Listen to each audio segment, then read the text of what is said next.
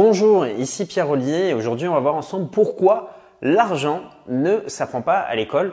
Donc quand on a eu bah, notre éducation, on a appris plusieurs choses à l'école comme apprendre à lire, à écrire. Donc ça c'est l'éducation scolaire, vraiment apprendre les basiques et c'est une chose qui est très importante. Si vous avez fait des études supérieures, derrière on vous apprend un métier, donc ça peut être d'apprendre à devenir comptable, médecin, avocat, euh, commercial, peu importe. Donc une éducation en fait pour être employé, mais jamais on ne vous apprend en fait à investir par exemple dans l'immobilier, investir en bourse, à placer votre argent, à optimiser votre fiscalité. Et euh, bah, c'est vrai que ça peut être un petit peu frustrant pour la plupart des gens parce que bah, aujourd'hui, si on n'a pas euh, bah, d'éducation euh, financière, même si on est médecin, dentiste ou avocat et qu'on gagne très bien sa vie, on peut se retrouver avec des problèmes d'argent. Et comment je le sais? Parce que moi, comme vous le savez, en fait, j'étais ancien banquier, donc j'avais accès en fait à tous les relevés de comptes bancaires et j'ai vu des gens qui gagnaient euh, 10 000 euros par mois et qui étaient pourtant à découvert à la fin de chaque mois et qui n'arrivaient pas à s'en sortir. Alors ça peut paraître un petit peu fou dit comme ça, mais pourtant je peux vous assurer que c'est la réalité. Pourquoi? Bah, Tout simplement parce que ces personnes, même si elles avaient eu une très bonne en fait éducation scolaire et même après à l'université ou en faisant des grandes, des grandes, des grandes ou des grandes écoles, mais derrière ce sont des personnes qui ne savaient pas gérer leur argent. Il y a aussi autre chose, c'est que l'argent, bah, c'est quelque chose qui est tabou aujourd'hui dans notre société parce que parler d'argent, bah, c'est quelque chose de pas bien, ça réveille des émotions chez les gens. Et en fait, je pense que ce qui est tabou, en fait, c'est plus le manque d'argent plutôt que les gens qui ont de l'argent. C'est plus, en fait, si vous voulez, quand on manque d'argent, qu'on est dans le manque, bah, que ça va générer bah, des émotions négatives parce que si on a des difficultés, en fait, à la fin du mois pour payer son loyer, pour pouvoir euh, se nourrir correctement ou parce qu'on tout simplement on peut pas partir en vacances, bah, ça va générer énormément de frustration, ce qui est tout à fait compréhensible. Maintenant, ce qu'il faut bien comprendre, c'est que l'argent, euh, les personnes qui en ont ou les personnes qui en ont pas, il n'y a pas des personnes qui sont meilleures que les autres. C'est plutôt en fait l'utilité que vous allez en faire. Est-ce que vous allez utiliser votre argent pour écraser les autres ou est-ce qu'au contraire vous allez utiliser votre argent bah, pour réaliser des projets, euh, partir en vacances, faire des choses qui vous plaisent dans votre vie, aider vos proches. Voyez, c'est plus euh, par rapport à ça. Donc la première chose qu'il faudrait apprendre à l'école lorsque l'on parle d'argent, bah, c'est déjà d'arrêter d'épargner. Aujourd'hui, ça sert plus à rien d'épargner au moment où vous regardez cette vidéo parce que bah, les règles de l'argent ont changé. Ce qui se passe, c'est qu'on est sur de la monnaie papier aujourd'hui, ce qu'on appelle de la monnaie fiduciaire et la Banque Centrale Européenne imprime des billets. Donc si vous économisez du papier et que la Banque Centrale derrière imprime du papier, votre argent perd de la valeur. Donc les gens aujourd'hui qui épargnent, ce sont des gens qui vont perdre sur le long terme. On a des taux de rémunération qui sont très faibles sur les livrets. Donc il ne faut plus épargner son argent. Ça c'était valable il y a 40 ans en arrière. Aujourd'hui, ce qu'il faut, c'est investir son argent. Et quand je dis investir, c'est-à-dire de l'investir dans des actifs. C'est quoi un actif? C'est quelque chose qui va vous rapporter de l'argent tous les mois. Par exemple, j'ai des gens qui me disent, voilà, j'ai investi dans l'immobilier. Et je dis, OK, tu as fait un investissement, qu'est-ce que tu as acheté? Bah, J'ai acheté ma résidence principale. Et très souvent, je lui pose cette question, je fais, mais est-ce que ta résidence principale te rapporte de l'argent? Bah, la, réponse est non. Il me dit, bah non, je dois rembourser un crédit tous les mois. Donc, ce n'est pas un actif, c'est un passif. Ou des fois, je rencontre des personnes qui me disent, bah voilà, j'ai investi dans l'immobilier, j'ai acheté un petit appartement. Et je dis, OK, combien il te rapporte tous les mois? Bah non, il me rapporte pas. Je dois payer 100 ou 200 euros tous les mois de ma poche en plus du crédit, mais dans 20 ans, je serai propriétaire. Et ben là, vous n'avez pas acheté un actif, vous avez acheté un passif. Investir, ça veut dire que vous mettez de l'argent, vous achetez un actif et tous les mois, vous devez être au moins en autofinancé ou en excédent. C'est ça qu'on appelle, c'est ça la définition d'un actif.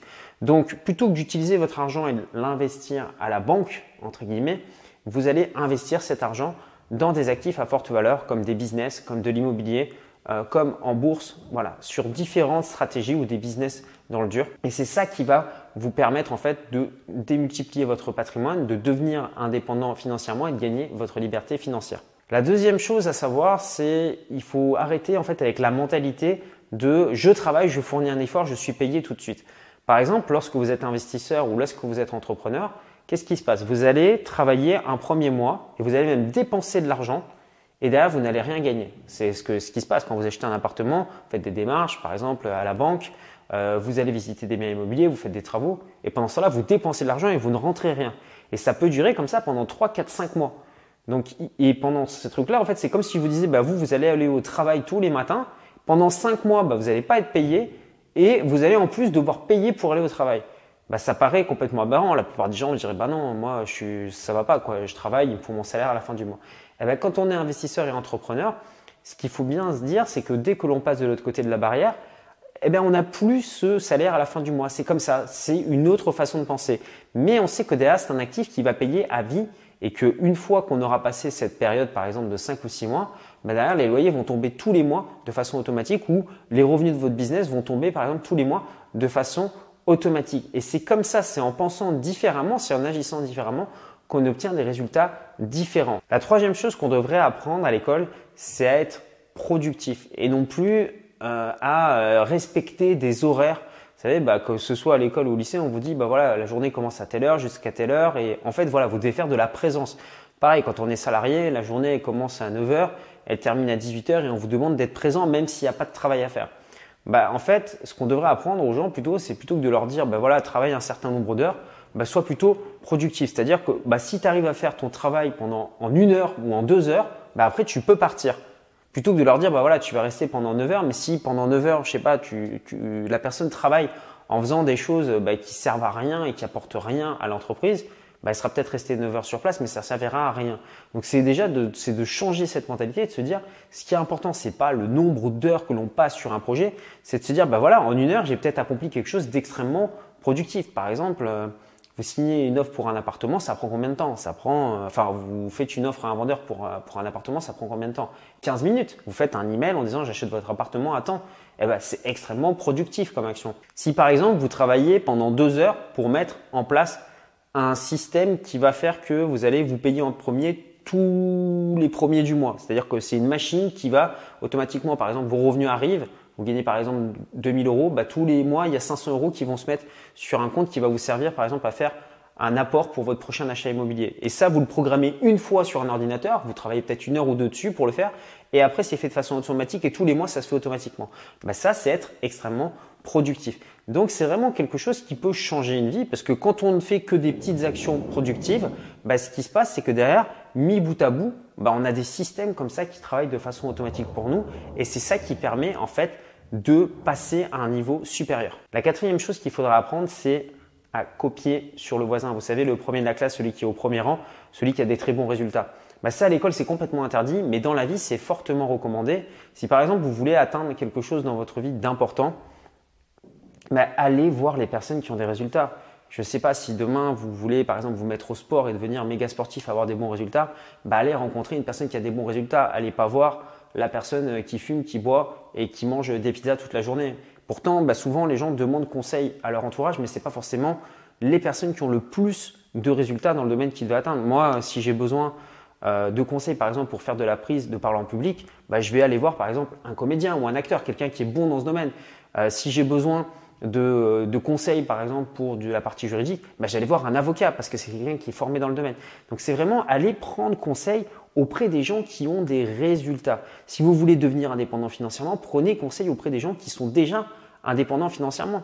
Vous souhaitez investir en bourse, prenez conseil auprès de traders qui ont des résultats. Donc ça ne veut pas dire qu'il ne faut plus écouter euh, les gens qui n'ont pas de résultats. Vous pouvez très bien écouter leur avis, mais posez-vous toujours cette question. Voilà, est-ce que la personne à qui je demande conseil a déjà atteint l'objectif ou le résultat que moi j'aimerais atteindre, bah, si cette personne a atteint, c'est qu'elle avait mis en place des schémas et des processus, bah, à ce moment-là, je vais lui demander comment elle a fait, je vais reproduire ce processus, je vais reproduire ce schéma. Et c'est comme ça, c'est en, refaisant et en implémentant ce type de processus que vous allez avoir du succès. Ça sert à rien de vouloir réinventer la roue d'être plus intelligent que l'autre en disant bah ouais mais moi je vais faire ma sauce. Si une personne a des résultats, bah, à ce moment-là appliquer et après vous pourrez toujours améliorer en plus le processus en y ajoutant votre petite touche personnelle. La cinquième chose qu'on devrait nous apprendre à l'école, bah, c'est de travailler en équipe.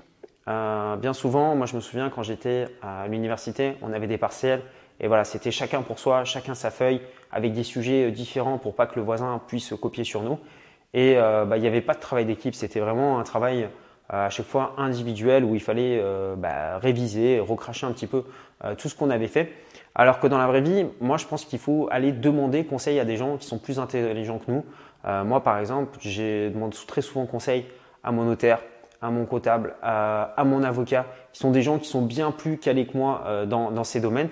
Pourquoi ça sert, à quoi ça me servirait de vouloir apprendre tout ce que ces personnes ont mis 8 ou 10 ans à apprendre alors que je peux simplement leur passer un coup de téléphone et ils vont m'apporter la réponse. Si, entre guillemets, on est la personne la plus nulle dans la pièce, ça veut dire qu'on est exactement au bon endroit. À chaque fois que j'arrive euh, dans une réunion d'entrepreneurs ou que je rencontre par exemple un comptable ou un avocat, bah, je suis content en fait d'être dans la pièce puisque c'est une personne qui a un niveau plus élevé que moi dans un domaine, ce qui veut dire que je vais pouvoir progresser et apprendre de cette personne. Donc c'est que vous êtes au bon endroit. Donc euh, je sais que des fois à l'école on met des mauvaises notes en disant nul, euh, nul, c'est pas bien, euh, on vous met en dessous de la moyenne, à refaire, n'a fait aucun effort, peut mieux faire. Bah là en fait c'est tout l'inverse dans l'école de la vie, en tout cas dans tout ce qui concerne l'argent. Bah, c'est vous aimez bien être le cancre et avoir des personnes justement qui sont les premiers de la classe et qui travaillent pour vous le cancre. Donc ça c'est un petit peu euh, le paradoxe. Donc voilà, aujourd'hui vous vous demandez peut-être bah, comment est-ce qu'on fait concrètement pour se construire des actifs, devenir rentier, investir dans l'immobilier. Bah, ce que j'ai fait, c'est que j'ai mis à votre disposition une heure de formation offerte. Donc il s'agit de quatre vidéos privées dans lesquelles en fait vous allez apprendre euh, comment faire pour investir dans l'immobilier euh, quand on part de zéro, comment toucher quatre loyers sans passer par la case banquier, comment revendre un bien sans se faire plumer par l'État et comment faire pour ne plus payer d'impôts euh, dans l'immobilier. Donc pour y accéder, en fait, vous allez à un lien qui s'affiche ici. Donc vous cliquez sur le petit carré ou alors sur le i euh, comme info qui s'affiche en haut à droite de la vidéo. Vous retrouverez le lien dans la description YouTube. Donc euh, derrière, bah, il suffit de me dire simplement à quelle adresse email je dois vous envoyer ces quatre vidéos et cette heure de formation offerte. Donc moi, je vous dis à très bientôt pour une prochaine vidéo. Prenez soin de vous. Ciao, ciao.